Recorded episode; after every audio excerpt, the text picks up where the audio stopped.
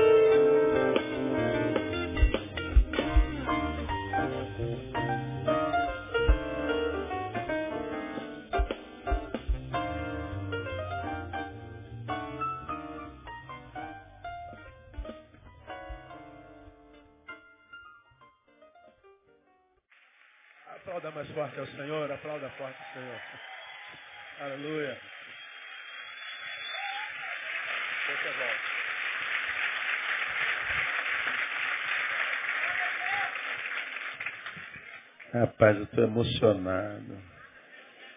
E olha que o Paulo nasceu bem mais cedo do que eu. Aleluia. Quantos anos de logos, Paulo? 33 anos. Aí eu fico vendo ah, os mais jovens assim, né? Estou entendendo, não estou entendendo. né? É. Mas ah, não sei se vocês repararam, é, essa geração é a geração que trocou o ético pelo estético. E no estético a supremacia é do exibicionismo, e não da produção cultural e nem do conteúdo. Então, a gente vê isso claramente nas letras da música dessa geração. Teteretê, teretê, teretê. Lepo, lepo, lepo, lepo, lepo. Tataratatatatatatatá. E são músicas extremamente de mercado. Ela faz sucesso por um mês, dois. Depois ela some, nunca mais se ouve dela. Nunca mais. Os, graças a Deus. Os jovens dessa geração que não se renderam à estética e nem ao exibicionismo, o arquétipo maior do exibicionismo está aí o Facebook, ostentação. Os que dessa geração conseguem ascendência e buscam conteúdo, aonde é que eles estão buscando conteúdo?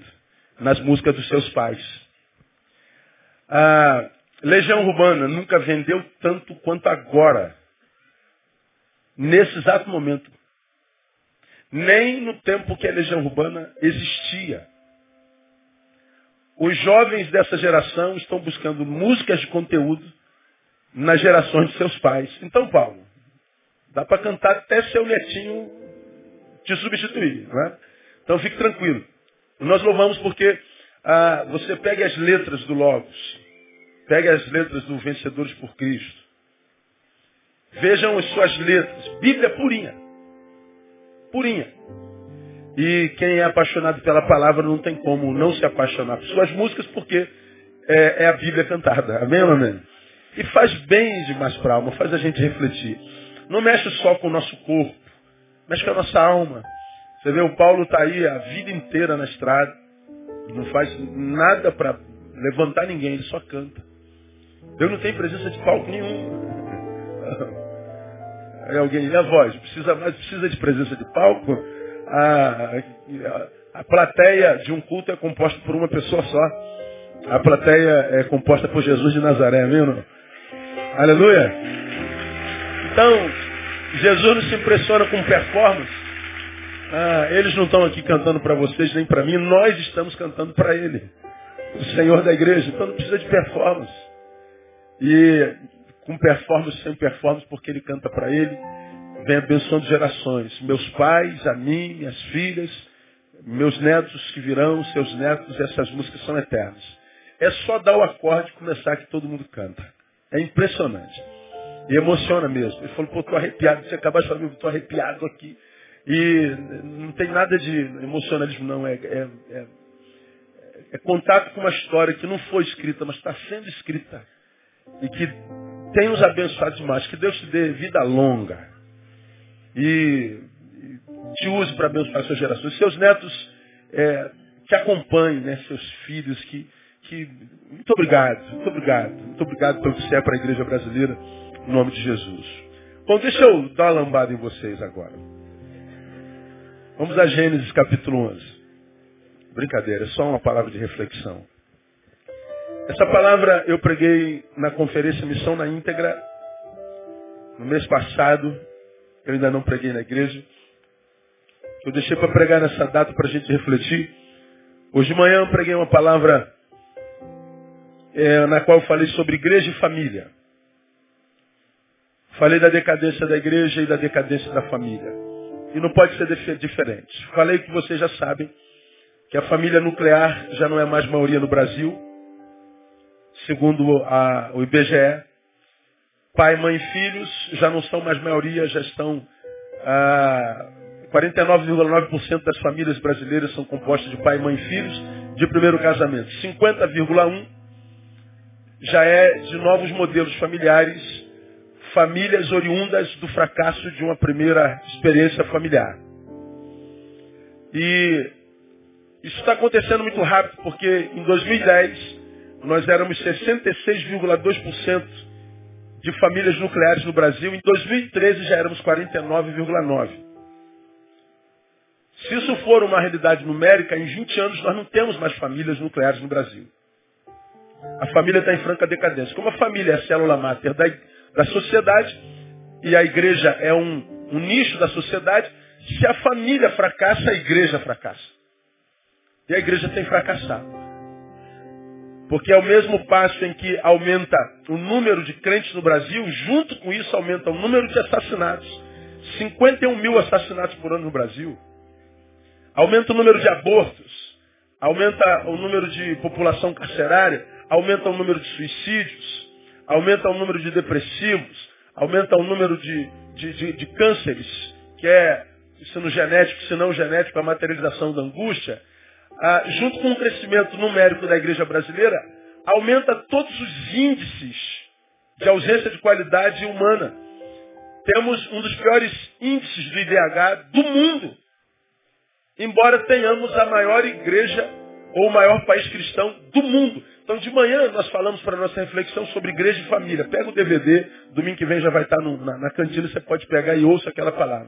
E hoje, da mesma forma, eu queria levá-los à reflexão a partir da experiência é, que o povo, de, o povo teve na, na, na Torre de Babel, a tão famosa Torre de Babel. Eu queria ler a história com os irmãos, mesmo assentados. Não vou ficar em pé para ler essa palavra, você descansa um pouquinho de estar sentado, depois você senta de novo. Ficar em pé.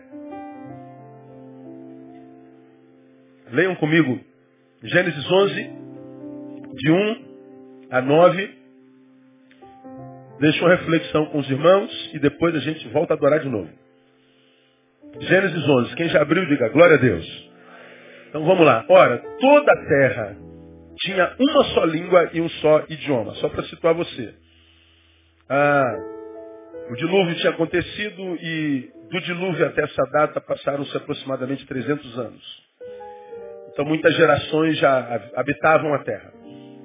Voltemos para o texto. Ora, toda a terra tinha uma só língua e uma, um só idioma. Deslocando-se os homens para o oriente, acharam um vale na terra de Siná e ali habitaram. Disseram uns aos outros, eia pois, façamos tijolos, queimemo-los bem os tijolos lhe serviram de pedras e o betume de argamassa. Disseram mais, eia, edifiquemos para nós uma cidade, uma torre, cujo cume toque no céu, e façamos-nos um nome, para que não sejamos espalhados sobre a face de toda a terra. Então desceu o Senhor para ver a cidade e a torre que os filhos dos homens edificavam. E disse, eis que o povo é um e todos têm uma só língua. Isto é o que começam a fazer. Agora não haverá restrição para tudo que eles intentarem fazer. Peçamos, confundamos ali a linguagem, para que não entenda um a língua do outro. Assim o Senhor os espalhou dali sobre a face de toda a terra e cessaram de edificar a cidade. Por isso se chamou o seu nome Babel, significa confusão. Porquanto ali confundiu o Senhor a linguagem de toda a terra, e dali o Senhor os espalhou sobre toda a face de toda a terra. Amém, amados? Vamos orar. Pai, fala conosco nessa hora. Porque não temos dúvida de que tu já nos ouvistes através da adoração. Então, para que haja um diálogo nessa noite, uma vez que já falamos contigo, fala conosco. Porque sair daqui sem que te ouçamos é sair daqui incompletos. Queremos a tua plenitude, portanto. Fala conosco, usa teu filho e dá-nos, como diria Isaías, ouvidos de discípulos, para que possamos ouvir, receber, entender e praticar, e que seja para a glória do teu nome, no nome de Jesus. Amém. Glória a Deus. Pode se assentar, amado. Então está aí a história da famosa Torre de Babel. Edifiquemos para nós uma cidade, uma torre, cujo cume toque o céu, e façamos-nos um nome para que não sejamos espalhados sobre a face de toda a terra. Olha que coisa interessante, reflita comigo, minha igreja. Quando a gente analisa a proposta do povo, vamos construir uma cidade aqui, nós estamos caminhando pela terra há muito tempo. Vamos fazer uma cidade para nós e vamos colocar uma torre bem alta. De tal forma alta que, se por acaso nos espalharmos, nos perder, perdermos, ao olharmos para aquela torre, a gente então fique junto novamente. Vamos fazer um cantinho para nós, para a gente viver comunhão. Vamos estar juntos. Vamos fazer uma cidade e vamos perpetuar o nosso nome aqui. Vamos ficar mais juntinhos. Vamos trabalhar para que nós não nos separemos mais. Bom, partindo do princípio neotestamentário, ou seja, do ministério do Espírito Santo, produzir comunhão, a proposta do povo era uma proposta ruim ou uma proposta boa? O que vocês acham? Ruim ou boa? Boa. Qual era a proposta do povo? Comunhão. Vamos parar aqui, vamos ficar juntos, vamos construir uma cidade, vamos dar um nome para ela, vamos, vamos fazer célebre o nosso nome. E, e para que a gente não se perca, vamos construir uma torre bem alta. De modo de que onde quer que nós estejamos, ou, ou, ou a gente vá, a gente olhando para a torre, a gente se reúna de novo. Bom, a proposta é comunhão, mas o intrigante nesse texto é que a comunhão proposta pelo povo é uma comunhão reprovada por Deus. Diz que Deus desceu à terra para ver o que, que, o povo fazia e o Senhor disse assim, olha o que, que essa gente está fazendo. Eles estão querendo ficar juntinhos. Eles estão querendo fazer uma cidade, estão querendo perpetuar o seu nome. E aí Deus desce e o que, que Deus faz? Ele acaba com a comunhão. Ele acaba com a união. Ele acaba com a festa. Ele acaba com essa proposta aparentemente maravilhosa. Jesus acaba com a festa. Deus acaba com a festa, melhor dizendo. Ele desce para separar, ele desce para acabar. E o que, que ele faz? Ele separa a língua dos homens. Ninguém entendia mais ninguém. Ele produziu divisão, ele produziu cisma. Ele produziu ruptura. Engraçado, cisma, ruptura, divisão. Parece obra de quem? De Deus, não? Parece obra de quem? Do diabo. Uma coisa interessante, né? A comunhão é obra do Espírito Santo. A divisão é obra do diabo. Mas nesse episódio, a comunhão é reprovada por Deus e quem divide é Ele mesmo. Então, para a gente refletir, irmãos, nessa, nessa data tão importante, por que será que Babel foi reprovada por Deus? Por que será que essa ideia de permanecer juntos a ideia de comunhão nesse contexto foi reprovado por Deus. Existe um tipo de comunhão que Deus abomina, existe um tipo de comunhão que Deus, Deus, Deus se sente agredido por ela, existe algum tipo de ajuntamento do seu povo, ou seja, aquele povo para quem ele tem planos, que quando, quando comunga, quando, quando estão juntos, agride ao Senhor, de modo que faz com que ele se manifeste para acabar com isso, sim, Babel é prova disso. Por que, que Babel foi reprovada? Por que, que a comunhão desse povo foi reprovada? Por duas razões. A primeira delas, porque a comunhão era produto de um afastamento histórico existencial por parte do povo. Parar e comungar não era uma obra espiritual. Era produto de um afastamento histórico existencial do povo. O povo estava se afastando existencialmente do seu propósito de vida, do seu propósito original, da missão que tinha com a história do seu papel na história dos homens, na história da humanidade.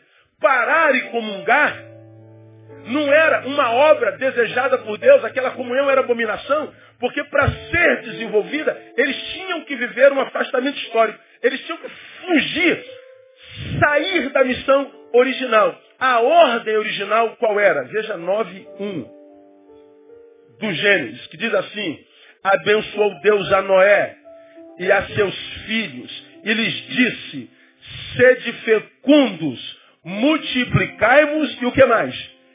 Enchei o que? A terra. A proposta de Deus é multipliquem-se, caminhem, encham a terra inteira. Não há limite para o sonho que eu tenho para vocês. Sigam, não parem. Vão adiante. A proposta original era multiplicar no caminho até que a terra toda fosse cheia. E o que, que o povo queria? O povo queria parar. O povo queria congregar, comungar. O povo queria, é, se esquecendo da terra e do compromisso com a história e com a missão, viver para si mesmo. Se a, a, a, a comunhão de um, de um povo, ainda que de Deus, for essa autopreservação, se o desejo de um povo é viver para si mesmo, essa comunhão para Deus sempre será produto de uma desobediência clara, como foi lá do povo de Babel, e isso é produto de um afastamento histórico. E hoje, a pergunta que eu faço, irmãos, é a seguinte: qual é a marca mais contundente do evangelicalismo brasileiro? Paulo cantou agora sobre o evangelho. Responda para si ou para nós. Qual é a marca mais contundente da igreja odierna, de hoje? Ide ou vinde? Não ouvi? Vinde. A maioria de nós, ou nós cristãos, a maioria das igrejas, tem como missão principal o encher o lugar onde ele congrega. Trabalhamos quase sempre dentro desse lugar. Nosso serviço, dito prestado a Deus, é sempre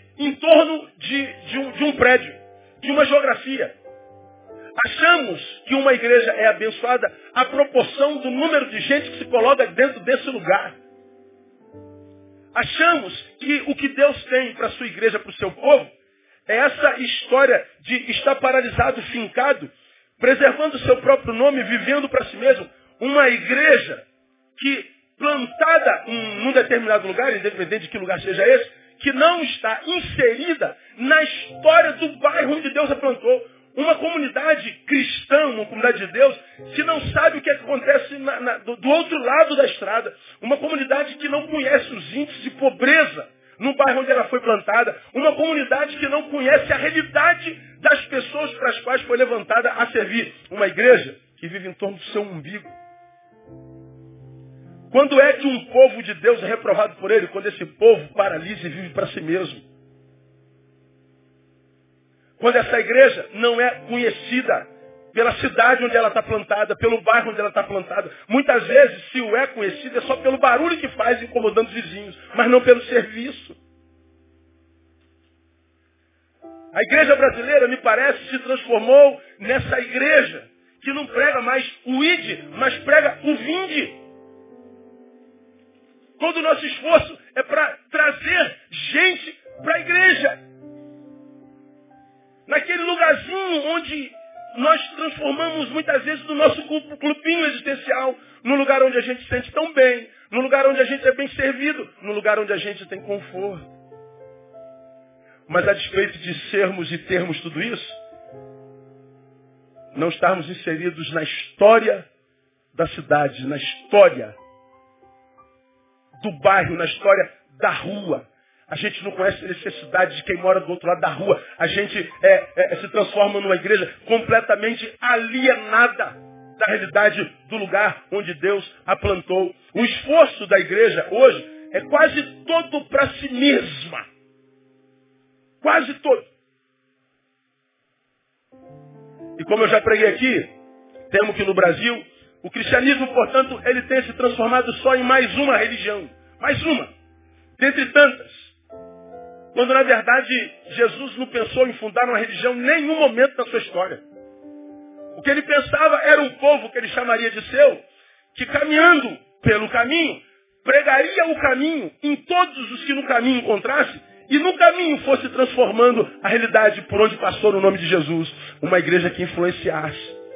Uma igreja que fosse referência. Uma igreja que justificasse a própria existência. Temo que a igreja de Jesus se tenha transformado, portanto, só num lugar. Não seja mais uma comunidade de servos. Temo que o culto tenha se transformado tão somente no show. Show. E não num lugar onde a noiva comunga para adorar o noivo. Um lugar onde a gente celebra a nossa salvação e a missão recebida e o privilégio de ser útil a Ele mesmo, que de nós Ele não precise nem um instante. Temo que santidade tenha se transformado num comportamento apenas. Porque para a igreja brasileira, para a maioria das igrejas, santo tem a ver com comportamento que desenvolve. Aí a gente acha que santidade tem a ver com estilo. Santidade tem a ver com cumprimento de saia.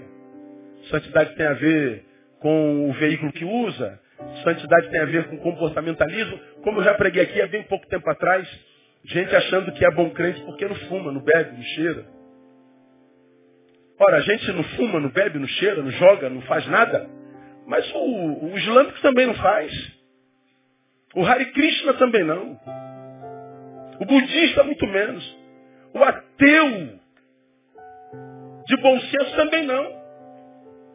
Então a igreja de Jesus ela não foi chamada para não fazer, ela foi chamada para fazer para a glória de Deus. Então nesses 49 anos, irmãos, nós celebramos não só o fato de estar 49 anos no caminho, mas eu celebro por causa da utilidade que a gente é para o bairro no qual a gente está plantado. Sabemos, somos uma igreja amada pelo lugar onde Deus nos plantou. Posso ouvir glória a Deus, amados? Nós adoramos a Deus porque Ele, Ele não nos permitiu perder contato com a nossa história.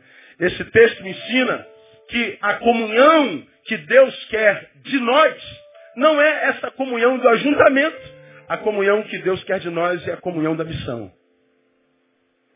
Que nós olhemos para o nosso chamado, para a nossa vocação e juntos a abracemos e continuemos, por quantos anos Ele nos permitir. Nunca paralisados em torno de nós mesmos e satisfeitos com o que Ele fez conosco, mas sempre compartilhando o que Deus nos tem dado e fazendo isso com alegria, louvando o nome do Senhor. Porque se a comunhão é produto de um afastamento histórico existencial da parte da igreja, quando Deus desce, desce para acabar com ela. Por que, que Deus reprovou Babel? Segundo, porque a comunhão era produto do estreitamento da cosmovisão do povo. A visão de mundo daquele povo se estreitou, se tornou míope. Quando é que o povo resolveu parar? Quando chegaram nas planícies de Babilônia. Como eram as planícies de Babilônia? Lugar de boa água e de terra extremamente fértil. 300 anos peregrinando. Quando chegaram em Babilônia, eles descobriram que se jogando na terra tudo dá. Descobriram água fresca. É, é, é, descobriram o lugar do conforto. Deixaram de pensar em toda a terra, porque agora resolveram pensar só em si mesmos. Chegamos no lugar do nosso conforto. Estamos supridos. Estamos servidos. Estamos abençoados. Então, dane-se a terra. Dane-se os não alcançados. Dane-se quem não é conosco. Não importa. Deus me abençoou. Deus nos prosperou. Então paremos aqui e edifiquemos uma cidade para nós. Bom, Deus desceu para acabar com a festa, porque diferente do que se crê em grande parte da igreja brasileira. A prosperidade daquele povo foi o símbolo da sua reprovação por Deus. Por que, que Deus desceu para acabar? Porque o povo se sentiu próspero. O povo se sentiu abençoado. O povo se sentiu confortável. E Deus diz, esse conforto, essa prosperidade, é a prova de que eu os reprovo. Diferente de hoje. Né? A famigerada teologia da prosperidade diz que abençoado não é quem é, é quem tem. Quanto mais você tem, mais abençoado. Veja como Deus me abençoou. Por que você diz isso, irmão? Olha quanto eu tenho. Olha meus carros, minhas casas, a marca da minha roupa. Veja como me tornei famoso. Veja como fiquei importante. Veja como Deus me tem abençoado. Pois é, o seu conforto, o nosso conforto, a nossa fama, pode ser exatamente o símbolo de que Deus nos reprovou. E pode ser a certeza de que mais cedo ou mais tarde ele desce para acabar com essa igreja. Por que, que eu digo que a cosmovisão mudou? Por que, que a visão de mundo mudou? Porque antes eles marchavam em direção ao infinito. E agora? Esquece o infinito, nós já estamos servidos. Temos que rever a ideia de que a bênção de Deus nos traz sempre conforto. Conforto pode ser exatamente o sinal da nossa reprovação. Hoje, qual tem sido a postura do povo de Deus no mundo? Responda. Influenciar através do serviço para mudar a história? Ou a nossa postura é da autopreservação? Ou a gente se sente feliz porque está num tabernáculo lindo, porque a gente tem ar-condicionado, porque nós não temos necessidade de nada, porque quando eu cheguei aqui eu estava tão mal, agora estou tão bem. Como Deus me tem abençoado nesse lugar. Como Deus me tem honrado nesse lugar. Como eu tenho aprendido nesse lugar. Vejam, 49 anos de bênção, 49 anos de superação, 49 anos de crescimento. Como Deus nos tem abençoado. Pois é, quando eu olho para trás, minha igreja, eu vejo a bênção do Senhor. Mas, se nós paralisarmos aqui, pode ser que no futuro a bênção não esteja mais. Exatamente por causa da prosperidade que Ele nos deu. Então, nosso desafio como igreja é não parar e gozar da bênção de Deus, mas continuar caminhando a compartilhar essa bênção no nome de Jesus. Catuca alguém fala assim, ó, você não pode parar agora, irmão. Você está entendendo essa palavra, meu não? Diga assim, nós, a igreja Betânia, não podemos parar agora. Profetiza, o melhor de Deus ainda está por vir. Aplauda ele forte, louvado seja o seu nome. Aleluia. Olha o resumo do episódio da Torre de Babel. Na cabeça dos homens. Vamos fincar para sermos apenas para nós mesmos. Finquemos. Fiquemos aqui. E sejamos para nós apenas. Essa era a proposta do povo. Qual era a proposta do povo? Autopreservação. A causa que nós vamos advogar agora é a nossa, causa própria. E quando uma igreja vive para si mesma, sem se preocupar com a sua história, quando uma igreja advoga casa própria, causa própria, essa igreja, ela não tem comunhão, ela vive um parasitismo disfarçado de comunhão. O ajuntamento não representa a comunhão, mas parasitismo.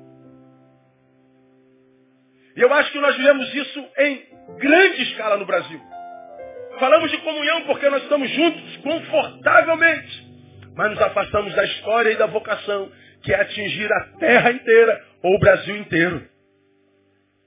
Nós não podemos paralisar, nós precisamos continuar. Na cabeça dos homens, vamos fincar para sermos apenas para nós mesmos. Na cabeça de Deus, é melhor não ser do que ser para si mesmo. É o que Deus disse quando desceu. Se vocês planejam ser para si mesmo, eu prefiro que vocês não sejam. Ele desce e acaba com a festa. Eu acho que isso justifica muitos ministérios. Eu acho que isso justifica muitos indivíduos que não têm recebido de Deus o que você me tem ouvido falar que há 20 anos. A bênção mais importante que o ser humano precisa, principalmente nos dias de hoje, a bênção da permanência. A bênção da longevidade. Pensa logo, os 33 anos na estrada, esses caras viajam de ônibus. Quando ele fala, fomos ministrar no Acre, não pegou um ônibus de, de, de, de avião não, foi de ônibus. Rodando o Brasil para lá e para cá, o motorista lá. É o cantor. Até de avião Acre cansa, irmão. Imagina de ônibus. Eu não tenho a fé desse ônibus. Senhor, eu acho que eu perderia a visão de toda a terra. Né? Porque... Nesses 33 anos, quantas bandas começaram e já sumiram do mapa? Quantos ministros famosos, poderosos, ricos apareceram e sumiram do mapa? Quantos começam pujantemente, gloriosamente, ungidamente e ficaram pelo caminho? Começaram com intensidade, mas não tinham longevidade. Tiveram a fé de Pedro. Muita fé, muita intensidade para pisar na água e andar como Jesus. Mas quando as circunstâncias bateram, ele tinha intensidade, mas não tinha longevidade. Começou a afundar. A intensidade do início não permaneceu no meio. E aí vive o que nós chamamos de processos de interrupção existencial. São pessoas que começam um monte de projetos e não terminam nenhum deles. Começam o segundo processo, não termina o segundo, nem o terceiro. Gente que está tentando permanecer com tanta força, com tanta boa vontade, mas não consegue permanecer em nada. Nós somos uma geração que eu chamo de geração de projetos inacabados. Começa casamento, não consegue ficar até o fim. Amizades não vão até o fim. Não permanecem na igreja até o fim. Não permanecem no ministério até o fim. Nada é para sempre. Nada tem longevidade. É a geração dos, dos, das interrupções existenciais. Por que, que as interrupções são marcas dessa geração? Talvez porque nós vivamos o mesmo espírito de Babel, vivemos para nós mesmos. O nosso mundo se tornou, como eu tenho dito, do tamanho do nosso umbigo. Nós queremos preservar o nosso nome. Nós pensamos no nosso conforto. Nós pensamos no que Deus pode fazer para mim. Mas não temos como projeto compartilhar o que Deus fez para mim com o outro. Na cabeça do povo, finquemos e sejamos para nós. Na cabeça de Deus, é melhor não ser do que ser para si mesmo. Deus desce e acaba com a festa. Como que prevalece? É a vontade de Deus quando há choque de vontades? O povo quer fincar e ficar. Deus quer que o povo continue a andar. Choque de vontades entre Deus e o seu povo. Ora, quando há esse choque de vontade, a igreja passou então a viver uma crise de identidade. Porque a igreja existe para fazer a vontade de Deus.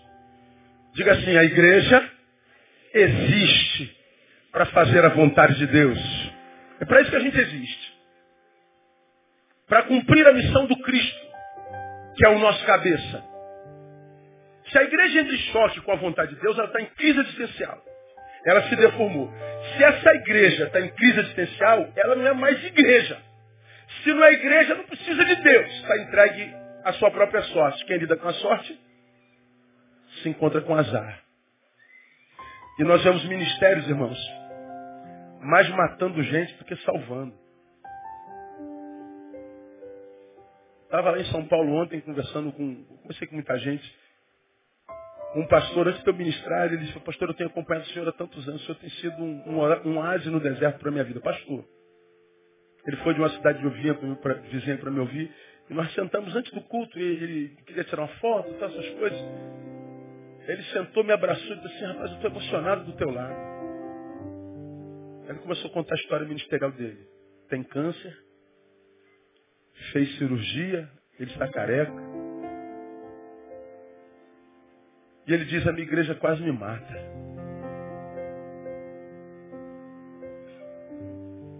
Na igreja eu perdi minha família.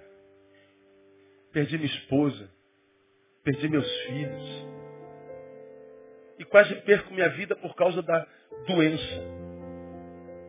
Eu adoeci. Eu quase enlouqueci. Mas eu sei também que adoeci gente, que machuquei gente, que feri gente. E hoje você faz o quê? Está longe da igreja, está longe de tudo. Dirige um táxi. Essa história eu ouço no país inteiro. O poder adoecedor que a igreja tem, e que na verdade só tem quando está longe do projeto de Deus. Quando vive essa crise existencial. A gente briga por poder, por cargo, promoção, porque a gente abandonou a missão. Porque quem está ocupado servindo não tem tempo para se meter na vida do outro.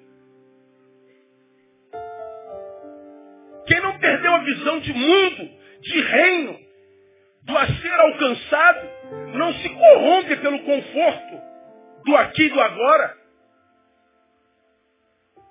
Se a igreja vive crise de identidade, então ela não precisa mais de Deus. E quando Deus desce, não desce para abençoar, Deus desce para desfazer. Deus desce para matar, roubar e destruir. Deus deixa de ser Senhor e passa a ser o diabo dessa igreja. É Deus quem vai dizer, pastor, você não vai mais falar a língua da sua igreja. Igreja, você não vai mais falar a língua do pastor. Vou dividir a língua de vocês. E mais, vocês não vão falar mais a língua um do outro. Eu vou separar vocês. O diálogo vai ser impossível. Se não há diálogo, o que há é guerra. E a gente diz, meu Deus, o diabo se levantou contra a igreja. Pode não ter sido o diabo, pode ter sido Deus dela.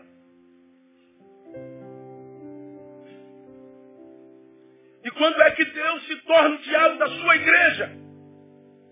Quando a sua igreja, no conforto adquirido pela história e pela bênção de Deus, paralisa. Quando a igreja finca, fica e vive para si mesmo. Quando a igreja agora é igreja só de uma denominação. Ah, nós somos batistas. E os assembleanos morram. Presbiterianos, primos. E os não crentes querem se converter, venham à igreja domingo no culto das oito. Porque se não vier a igreja no culto das oito, todo mundo para o inferno também. E nós, pior, nos achamos excelentes crentes. Minha igreja, eu não sei se você, como eu, acredito que sim, quando olha para a sua história, eu olho para a minha história com muita gratidão e digo, Deus, não há dúvida, tu estivestes presentes na história da nossa igreja de forma muito poderosa. E eu me orgulho demais dessa história. Mas só que no presente eu olho para a história com gratidão e como referência, e depois eu esqueço dela. E olho para o futuro e digo, há muita terra a ser alcançada no nome de Jesus. E eu digo ao Senhor, eis-me aqui, envia-me a mim. Que nós, como igreja, digamos o mesmo, Senhor, eis-nos aqui, envia-nos a nós. E aí a história não é interrompida. Porque a gente não parou para curtir o nosso próprio conforto. No texto, Aprendemos que para Deus é melhor a divisão do que a apostasia. E apostasia para Deus não é só o abandono da fé. Apostasia para Deus é o abandono da missão. Portanto, uma igreja não morre quando ela para de se reunir. Uma igreja morre quando ela para de servir.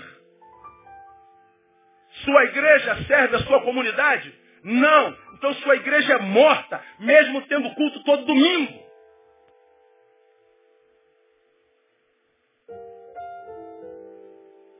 Sua igreja faz diferença no seu bairro, na sua cidade? Não. Então sua igreja é morta, mesmo tendo show com cantores famosos todo domingo. E é possível que o conforto, a riqueza e a fama da igreja seja o arquétipo da reprovação de Deus para ela.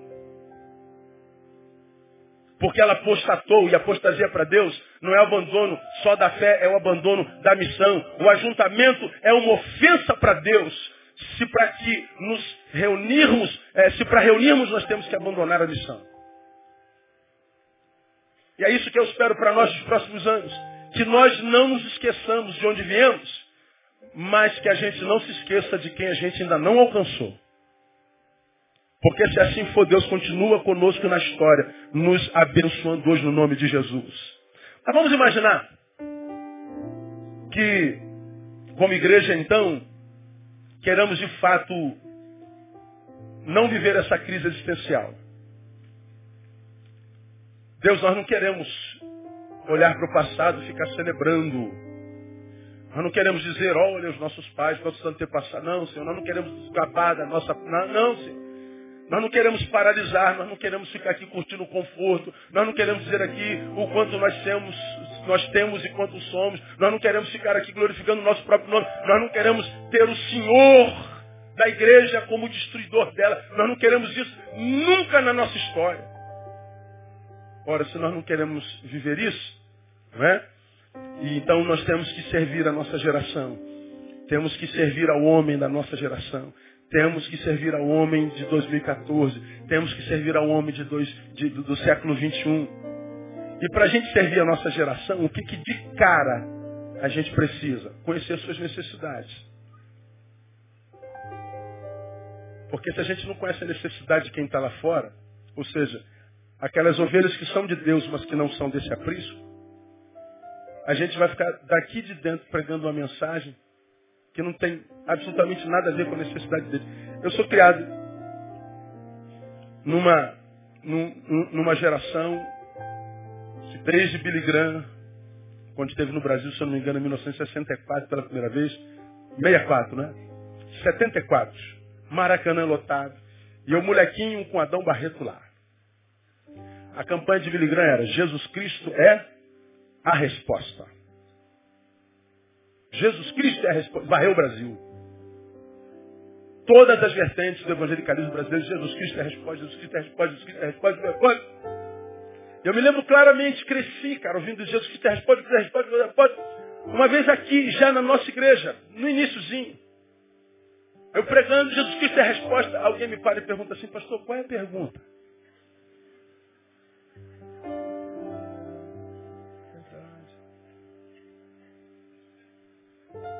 Pergunta?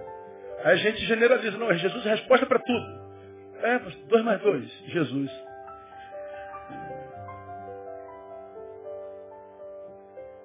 Qual é a resposta? Se uma igreja se afasta historicamente da sua geração, ela corre o risco de se tornar obsoleta. Porque ela vai dar respostas para perguntas que não estão sendo feitas a nossa reação histórico-existencial vai ser sempre a proporção das nossas necessidades. Por exemplo, no início da nossa história aqui, vivemos o que a maioria das igrejas, principalmente as históricas, vivem até hoje. Crise geracional. Botar um negócio desse aqui na igreja, irmão, isso aqui é criação do diabo. E o baterista é o seu demônio. Aí os, os, cânticos entrando na igreja, aí os velhos querendo o, inário cristão, o, o, como é o nome? O cantor cristão, e fica esses choques. Quando cantava cantor cristão, aí os velhinhos alegravam, mas os jovens. Queremos música não, queremos logos. Revolucionário naquela época, né? Queremos vencedores por Cristo, queremos ah, e tal. Né? Rebanhão com rebanhão quando apareceu, meu irmão, minha vida que era muito louca. Só faltei correr atrás de avião.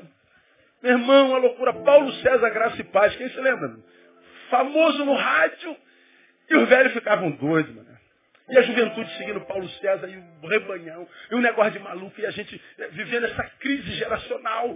E quando botavam uma canção, botavam um contrabaixo. É, é era uma, uma, coisa de louco.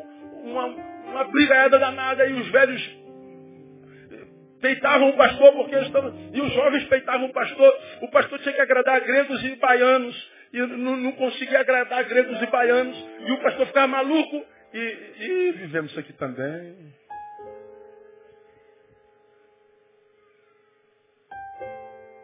Ouvir coisas como cantando essa música. Uma música que nós cantamos aqui. É bastante para mim. Da ré é bastante para mim a sua graça, receber a salvação e o seu perdão. É maravilhoso saber que para sempre com Jesus vou viver.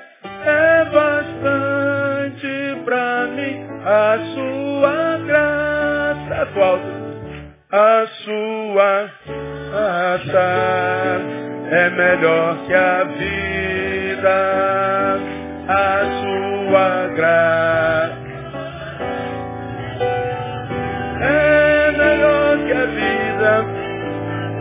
Meus lábios te louvam, já se bendirei em teu nome, minhas mãos levantarei as minhas mãos. As, as minhas mãos. Eu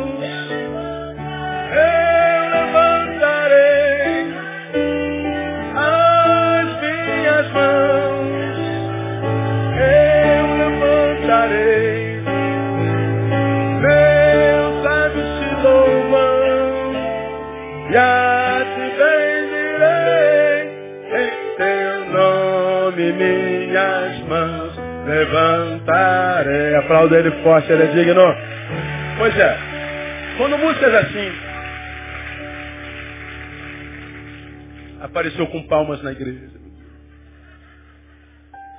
Aí eu vi assim, Paulo, os, os fundadores da igreja estão se revolvendo no túmulo, ouvindo heresia dessa.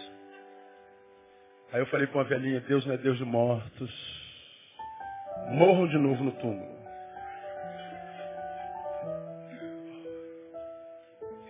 Crise, crise, crise, crise. Até que um dia, depois de sete anos, eu adoeci. Igreja com cinquenta e poucos membros. Falida.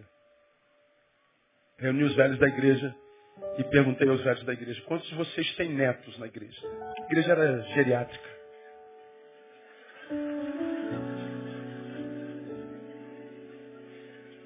Quantos de vocês têm netos na igreja? Naquela época ninguém tinha neto na igreja. Perguntei para eles, vocês vão para o céu em paz, sabendo que seus netos vão para o inferno? Me deixa ser igreja para o neto de vocês. Vamos construir uma igreja onde os filhos e os netos de vocês tenham prazer em estar. E nós, pastor, celebre no neto. Aí eu lembro da irmã falando, eu estou dentro. Quero meu neto na igreja. Foi um start. Porque a gente, durante muitos anos, quase a metade dos anos da igreja, fomos igreja só para nós. Para o nosso mundinho. Para nós que estamos aqui. E, e, e a história, e a nação, e a cidade. E os índices de pobreza, e as injustiças, e as mortes, e os suicidas. A igreja não tem nada a ver com isso. Vamos ficar aqui dentro discutindo se tem bateria ou não?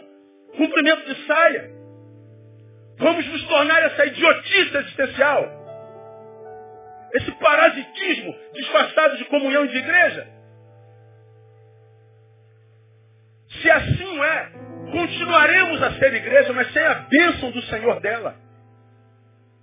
Vamos viver o que a gente chama de a teologia da manutenção. Manutenir o feito dos nossos antepassados que nos legaram uma igreja abençoada, mas as próximas geração, gerações não terão de nós legado algum.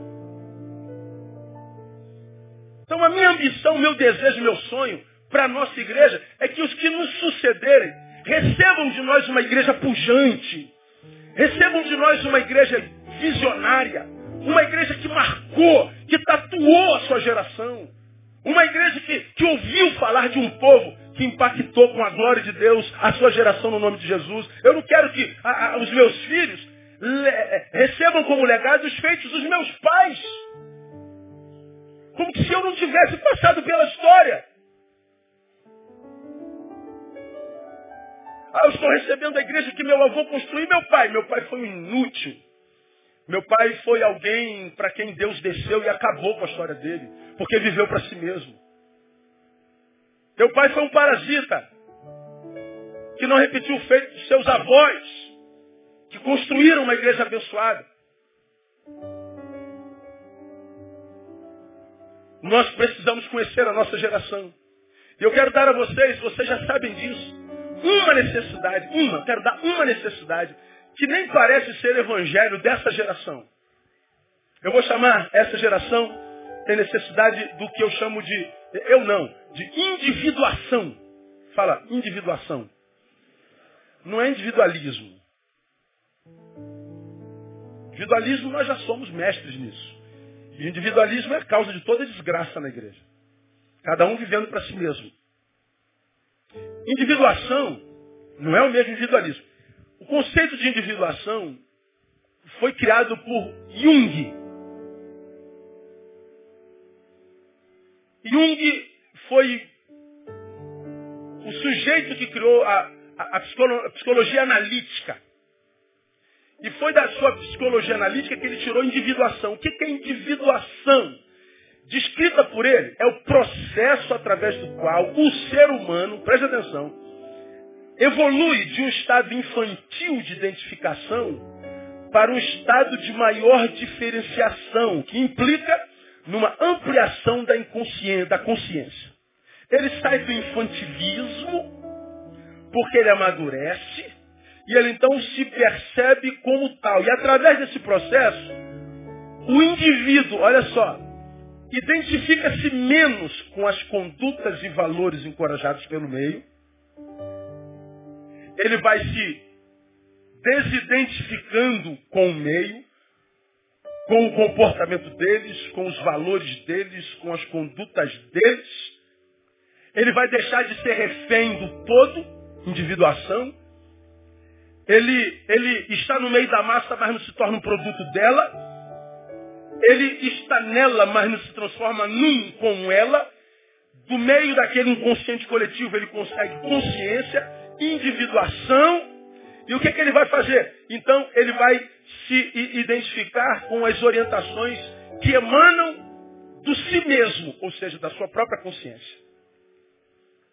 O resumo é o seguinte: individuação é ser Maria, mas que não vai para as outras.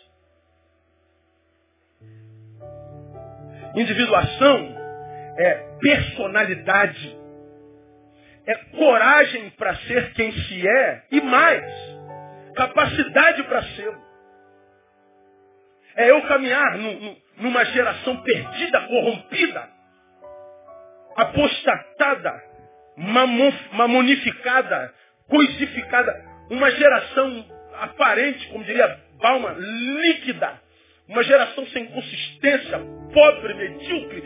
E a despeito do meio, eu consiga transcendê-la e continuar fixo no alvo que é Jesus continuar servo de Deus, sem corromper a minha essência, envolvido com a minha geração no sentido de influenciá-la e transformá-la, é, é ser no mundo sem me tornar mundano. O que essa geração precisa é de caráter. É o que me parece os crentes de hoje não têm. Porque a maioria dos crentes é um na igreja, porque está com os crentes. Mas é outro no mundo quando estão com os mundanos.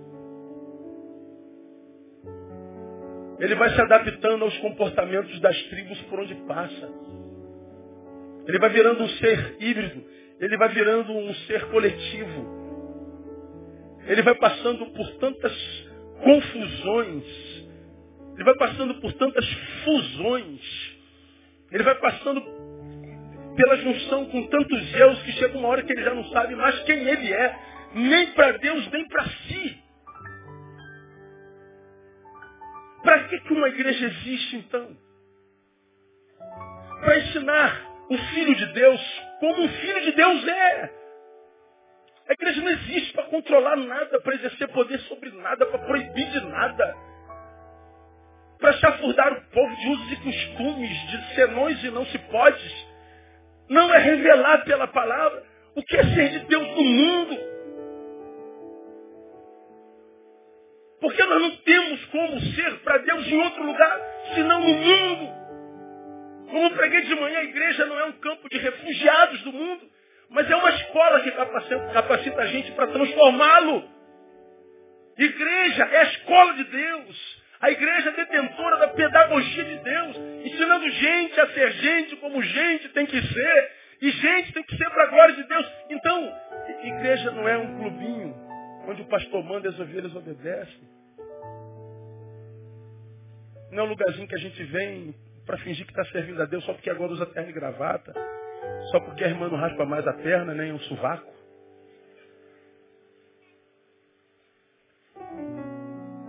É um lugar onde a nossa humanidade é restaurada, porque a humanidade foi corrompida pelo pecado. E porque a gente veio de lá, se lembra que nós não morremos porque Deus criou uma arca. De modo que agora fora da arca, vamos lembrar para quem nunca esteve lá, que existe um Deus que cria arcas. Ou seja, um Deus salvador. E que o dilúvio pelo qual ele passa, independente de que natureza seja, é um dilúvio que sobre o qual existe um Deus que pode dominá-lo, transformá-lo, que Deus tem poder para construir arcas até hoje no nome de Jesus. Agora, quando a igreja se retira para si mesma e vê tanta gente morrendo afogada nas suas dores, nas suas angústias, nas suas ausências de vida, uma igreja curtindo o seu conforto, uma igreja reprovada por Deus. Eu não quero ser pastor da igreja assim nunca. Se um dia a nossa grandeza, esse número exacerbado de gente que nós temos, for só um número exacerbado de gente inútil, eu prefiro que Deus acabe com tudo e a gente começa tudo de novo com mais 30. A gente começa com mais 12, começa mais dois de novo. Mas eu acho que Deus não vai fazer isso porque a gente está completamente linkado na nossa história. E a gente sabe que a gente pode fazer muito mais para a glória de Deus, amém, amado? Deus, Deus nos tem dado graça demais, Deus nos tem dado visão, Deus nos tem dado sonho, Deus nos tem dado simplicidade, a gente não é, não é, não é, não é corrompido pelo que Deus dá, a gente não é possuído pelo que a gente possui, Deus nos tem dado essa graça.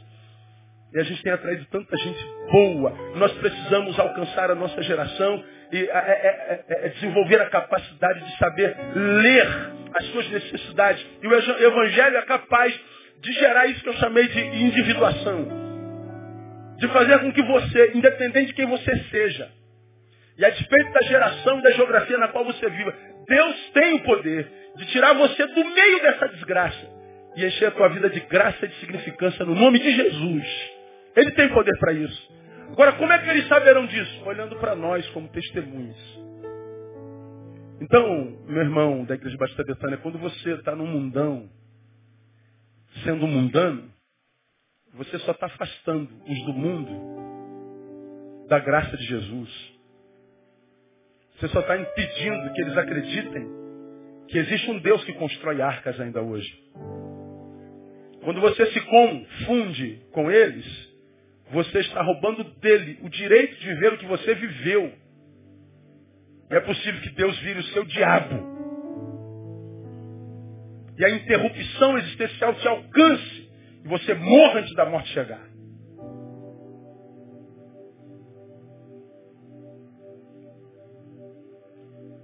Diante do exposto do texto, para a gente terminar, quero ouvir o Logos mais um pouquinho. Quem quer ouvir mais o Logos aí? Então. Depois ele vem com a anestesia da facada que eu estou dando. Qual é a maior necessidade da igreja contemporânea?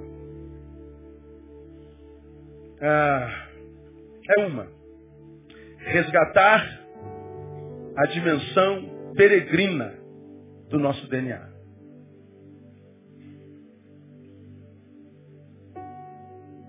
Ide por toda a terra. Prega, ensina, batiza, ide. A igreja é peregrina, ela não pode se plantar em lugar nenhum. O lugar onde a gente se reúne é só um lugar para a gente se ver como família. É o lugar do encontro da noiva com o noivo. Isso aqui é o lugar do nosso namoro. Mas depois a gente volta para a estrada. O poder da igreja não está no ajuntamento, está no esquartejamento dela. Aqui está o corpo reunido, não está? Quando acaba o culto, a gente se esquarteja. Vai um pedacinho do corpo a cada lado. É nesse poder do esquartejamento, ou seja, Deus pegando o saleiro e jogando na terra, é quando os, os grãos do sal se separam que o seu poder é exercido. Precisamos resgatar essa dimensão peregrina, isso é voltar para o caminho, voltar para as origens, encher a terra, resgatar o sentido primeiro do Evangelho, que é ide, não vinde. Isso é a nossa missão. não é trazer pessoas a esse lugar, é levar gente desse lugar a todas as pessoas. Entrar para adorar, mas sair para servir. A igreja brasileira precisa resgatar isso. Somos a comunidade do caminho, no caminho, pregando o caminho. Jesus não é o lugar onde a gente chega, é o meio pelo qual a gente vai. Por isso que ele diz que eu sou o caminho, eu não sou o porto de chegada. Eu sou um jeito de ir, eu não sou o destino. Então quem se encontrou com Jesus não chegou lá, achou o caminho. Qual é o caminho de Jesus? O caminho de Jesus é o caminho de um homem a outro homem. O caminho de Jesus é o caminho que faz pontes entre seres separados pelo pecado. Entre o que tem pão e o faminto. Entre o que tem sede e água. Entre o que tem vida e o que está diante da morte. Então Jesus não é o porto onde a igreja chega, é o caminho pelo qual ela vai. Nós precisamos resgatar isso como igreja brasileira. Somos a comunidade do caminho, no caminho, pregando o caminho. O Jesus que essa geração precisa conhecer não é o Jesus dos templos. O, gerações das o Jesus das torres. O Jesus babelesco. O Jesus que essa geração precisa é o Jesus, Jesus do caminho. É o Jesus que tem cheiro, o Jesus que tem, tem cor, o Jesus que, que é palpável, o Jesus que sente, o Jesus que pulsa, o Jesus que chora, o Jesus que, que sua, o Jesus que é gente. E onde é que eles vão achar Jesus? Em mim e você. Ninguém precisa vir ao templo para conhecer Jesus se a igreja vive Jesus no caminho.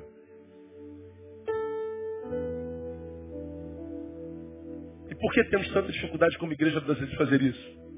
Eu digo para você, nossa dificuldade é porque nós construímos muitas torres. Tem a torre dos batistas, a torre dos assembleanos, a torre dos presbiterianos, a torre dos, da Universal, a torre dos, a torre dos, as torres dos. Estamos cada um preservando o seu próprio nome e achando que estamos abafando. Por isso, nunca na história do Brasil as instituições religiosas viveram tamanha crise. Todas faliram. Porque se a gente vive para preservar o nome, nós temos Deus como inimigo. Precisamos resgatar a dimensão peregrina do nosso DNA. E qual o risco se isso não acontecer? Ah, seremos uma igreja inútil? Continuaremos tal, mas insípido, correndo o risco de ouvir de nosso Senhor o que ele diz em 5,13 de Mateus, vós sois o sal da terra. Identidade. Quem acha identidade encontra a missão. A missão do sal é salgar. Mas ele está dizendo, porque vocês são verdadeiramente livres, mesmo sabendo quem são e sabendo qual a sua missão, é possível que vocês não salguem, vocês são livres para desobedecer. Por isso que ele disse, o sal não salgar.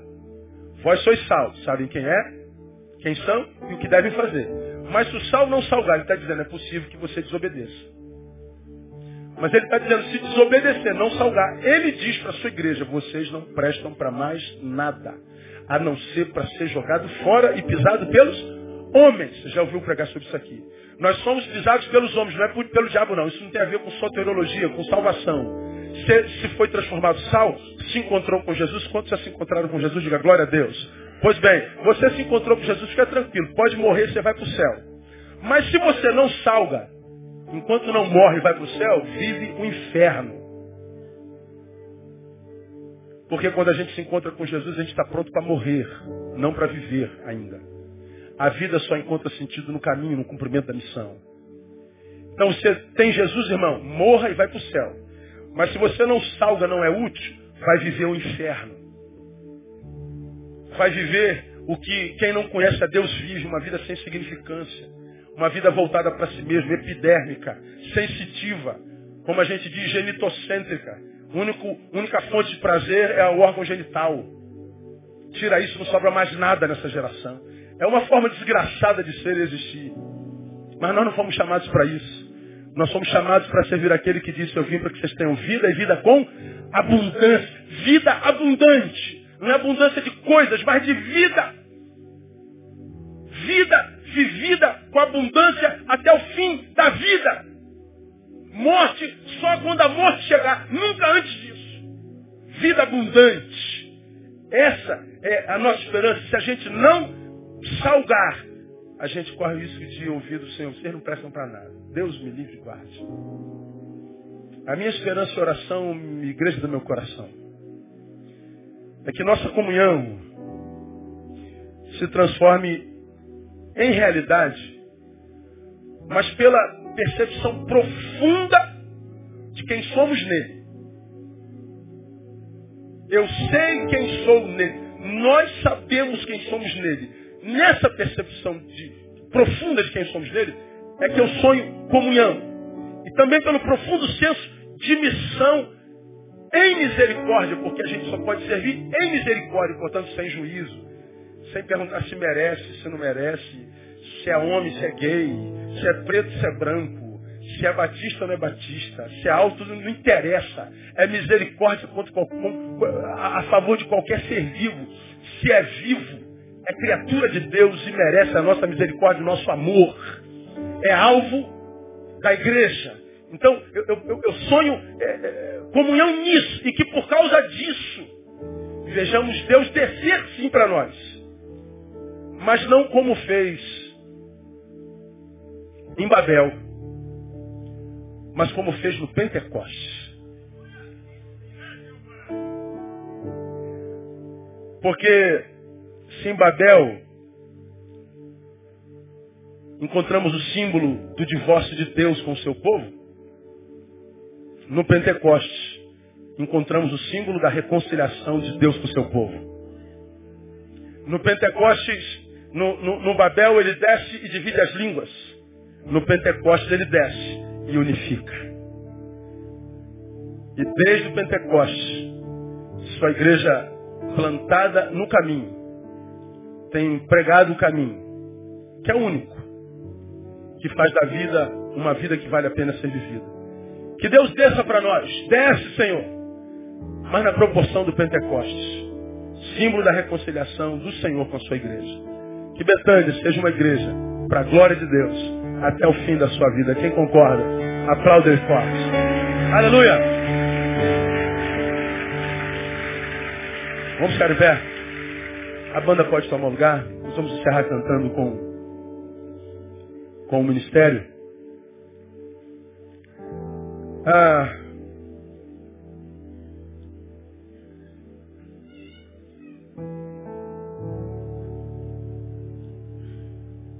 a ideia de saber que Deus pode se tornar o meu diabo, como ele disse à igreja de Sardes, se não te arrependeres, verei com, contra ti como um ladrão.